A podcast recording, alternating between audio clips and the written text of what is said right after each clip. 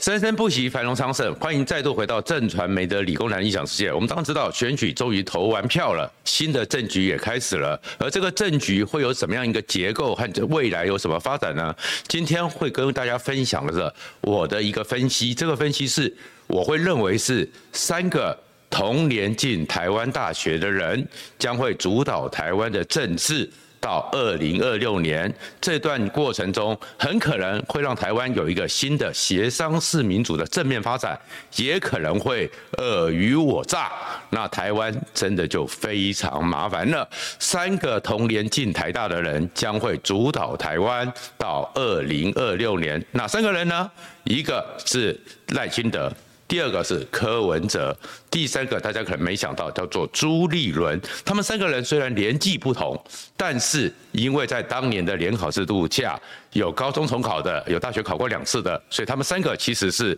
当年的那时候台大人数也不多的时候同窗，他们其实都认识了超过四十年以上。而他们三个人呢，会是这场选举之后台湾政治局势最主要的三颗枢纽。如果你关切这个频道，请记得按赞、分享和订阅。首首先呢，这场选举结束之后，有人问我说，怎么去总看这场选举？我会说，赖清德。赢得了最艰辛的未来，赖清德赢得了最艰辛的未来，柯文哲算是最成功的失败，柯文哲算是最成功的失败，而朱立伦呢？其实很多人都没有忘了，以为朱立伦完了，没有，朱立伦终于忍辱负重结束，可以当家做主了，朱立伦终于。可以当家做主了。我又一一的来分析一下，我怎么看待他们这三个。赖清德是赢了，可是事实上他的最后，当然从头到尾我们都知道他会赢，而且我们也都知道他赢了以后，双少数的困局其实会是一个大麻烦。最后出来之后，他应该要感谢。蔡英文总统最后出手了，他更应该感谢马英九总统也出手了。其实赖清德最后能够得到这样一个成绩，能够整个两个前总统双英总统都帮了他的忙。蔡英文总统呢，因为事实上，说实话，赖清德和潘孟安这一次的一个竞选组合，比较是浊水溪以南。地方型的一个选举，所以在整个选举里面，加上整个国民党从非绿到泛蓝的这个内部的纷扰，一直在整个选举上不像过去的民进党有能力变成是一个议题的主控者。所以事实上呢，加上赖清德跟英系先前的一些状况，所以赖清德虽然一开始就是把民进党的基本盘回来了，但是投票的动力确实是弱了一点。所以蔡英文总统。当他出手之后，一个在路上加上萧美琴，确实是让英系回流了。回流之后，他们稳定的支持赖清德的信心和那种决心是被巩固下来的，但是。我们也知道，这次最后呢出来的投票率还是稍微偏低了一点，而这偏低一点呢，是在最后两三天呢，诶，整个双铁是开始多的人南台湾特别赶回去投票，而这些赶回去投票的，从开票结果你会看到浊水溪以南几乎民进党的立委，通通都大多数、绝大多数都拿下来，除了云林以外，其实是因为他们有焦虑感，而这个焦虑感是因为马英九。莫名其妙接受了德国之音的专访，谈到了要相信习近平，危机感，本来社会上已经很疲乏的亡国感，至少在绿军选民里面被刺激出来，所以我们赶回去投票。因此赖清德得到了过百分之四十的一个选票，但是立法委员没有像他们所预期的冲到五十四、五十五，成为这国会第一大党，而是国民党拿到了国会第一。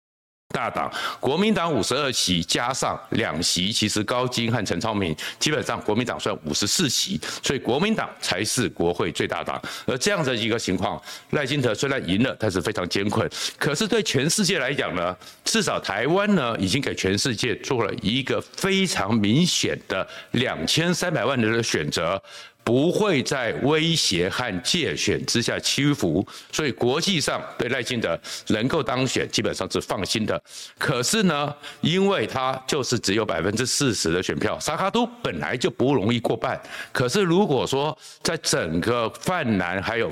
蓝白之间也是很糟糕的状况之下，他如果过了四十五到四十六，其他其实是一个可以强硬施政的总统，他可以有自信施政总统。可是他只有。百分之四十，所以百分之六十就会变成是，至少共产党就会拿来说嘴，国民党也会拿来讥讽，这样的一个状况之下，所以他的施政上。幼稚合法性当然没问题，但是施政上，因为陈水扁那一次第一次也只有三十九点三，跟赖清德其实比例上并不高，而国会上呢又更吃亏。这个时候确实整个赖清德很辛苦，而这辛苦之下呢，赖清德当然未来的施政他必须做出谦卑、谦卑再谦卑，任何的对抗对立。他都会不讨好，而这还不是他的最大问题。他的问题是，现在蔡英文总统显然是愿意知道他的困局，帮他扛起局面。所以在最后的胜选的记者会上，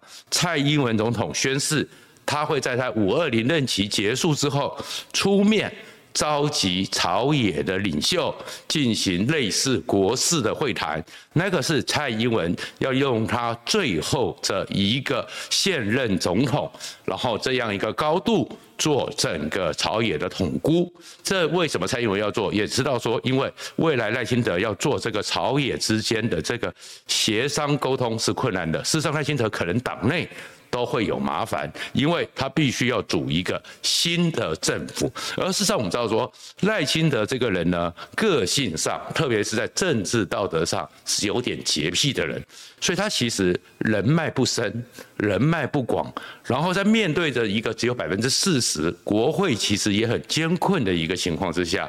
他会碰到的一个状况是，他的行政院长必须比他更懂得调和顶奶。但是有什么人选呢？因为桃园这次开票出来六比零，国民党全拿。然后台中本来台中绿的和蓝的对比是六比二，卢秀燕和一个类似在蔡壁如身上所展现出来的蓝白合，蓝绿在整个台中已经变成了六比二。所以呢，其实在这个情况之下，郑文灿。就有困难当行政院长了。虽然很多人先前都认为郑文灿会是赖清德的行政院长，可是当他在这么少数的时候，他第一个要考虑到。国内里面会不会觉得他用人为派系？郑文灿是新潮流的，而事实上，当然郑文灿后来算是英系的，但是新潮流在这场选举里面，选民至少柯文哲也让很多选民觉得新潮流是大家有意见的，所以他这时候在这样一个比较脆弱少数的情况之下，他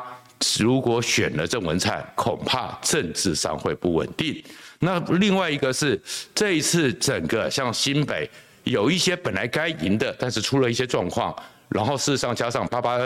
那个枪声啊什么的这种状况，光电的是英系，其实在这次立委选举里面也是整个民进党艰困的一个原因。所以像英系的，像罗仕政也因为出了点事情也没上了嘛。所以郑文灿又是英系的，所以可能赖清德在考量上，郑文灿的历练当然足以当行政院长，但是在政治考量上，当然他会可能到了四月之后才会做决定。目前我是推估用郑文灿的几率已经从先前非常高开始往下降。林佳龙呢，当然是因为他当过交通部长、台中市长，现在是总统府秘书长，他的这又是郑国会，在。党内的派系的一个团结的状况之下是有机会的，可是林佳龙台中也选不好，而林佳龙在这国民进党内的政治上的人和程度跟赖清德差不多，其实。也是有压力。那有人就讲到郑丽君，郑丽君行吗？郑丽君当过文化部长，赖清德也非常信赖他。如果要有一个副院长，郑丽君当然是一个重要的人选，尤其是赖清德的很多这次的政见，郑丽君参与其中。那但是另外一个呢，也可能是副院长，又有财经能力、财经背景的是朱新一，或者是他们两个人，如果赖清德真的没有人的时候。是不是考虑他们当行政院长？可是他们在政治上的历练和辈分分量没那么强，那赖清德也会辛苦。所以这个时候呢，潘孟安直接当行政院长，其实几率不高，因为他毕竟。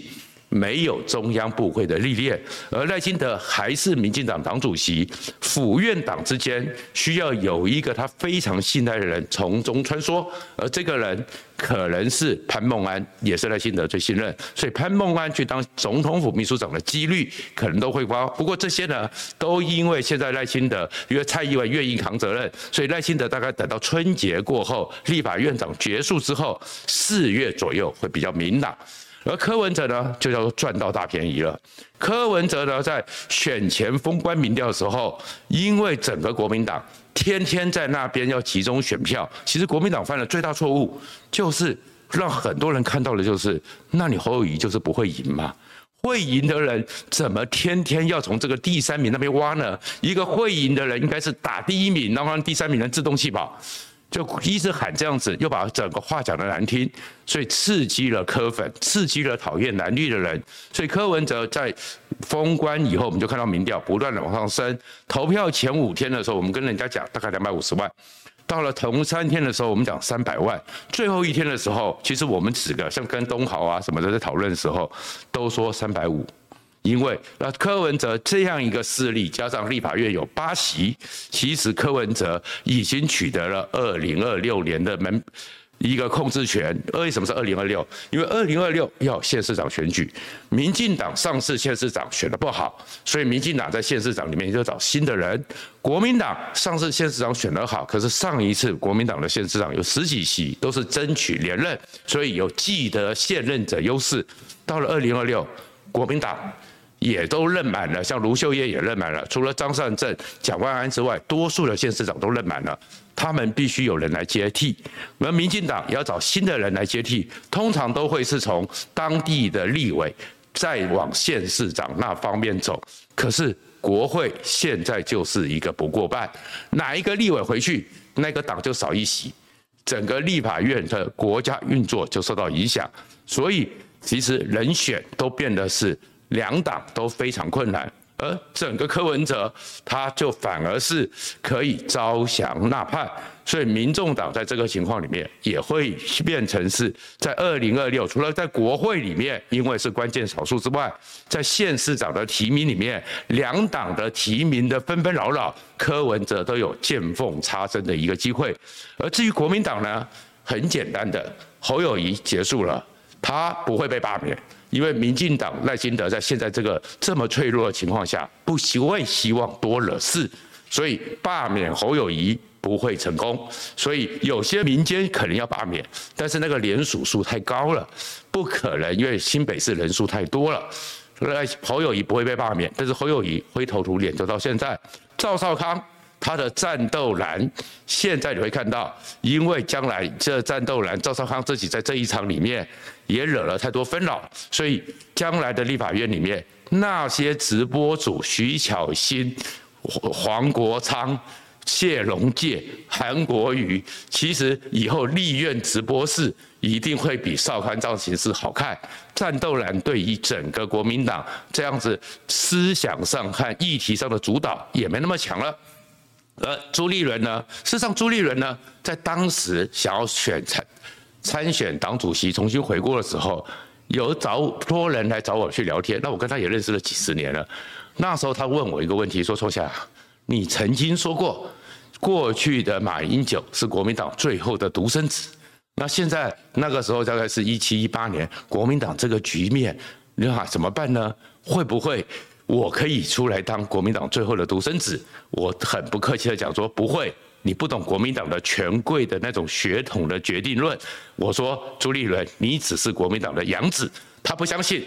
结果他出来选了党主席之后，先是被战斗狼糟蹋，后来四大公投的时候又被侯友谊岁月静好捅了一刀，南投的一个立委补选蔡培慧的那一场，所以朱立伦根本就没有威信。但是这一次之后，至少他让。整个国民党重回党内最大党，而且现在这个局面之下，没有人想要去跟他抢这个党主席，所以会看到连徐巧芯这些人都认为说他应该留任。侯友宜、卢秀燕、蒋万安都表达了朱立伦应该留任，所以朱立伦的终于是从养子可以当家做主了。而马英九是这样预告私下，这些公公婆婆也没办法钳制他了，所以朱立伦反而会是国民党有十三个他的提名的不分区立委，加上桃园。加上他跟卢秀燕其实一直在政治上的互动和沟通很好，朱儒体制会是国民党新的一个运作的新核心，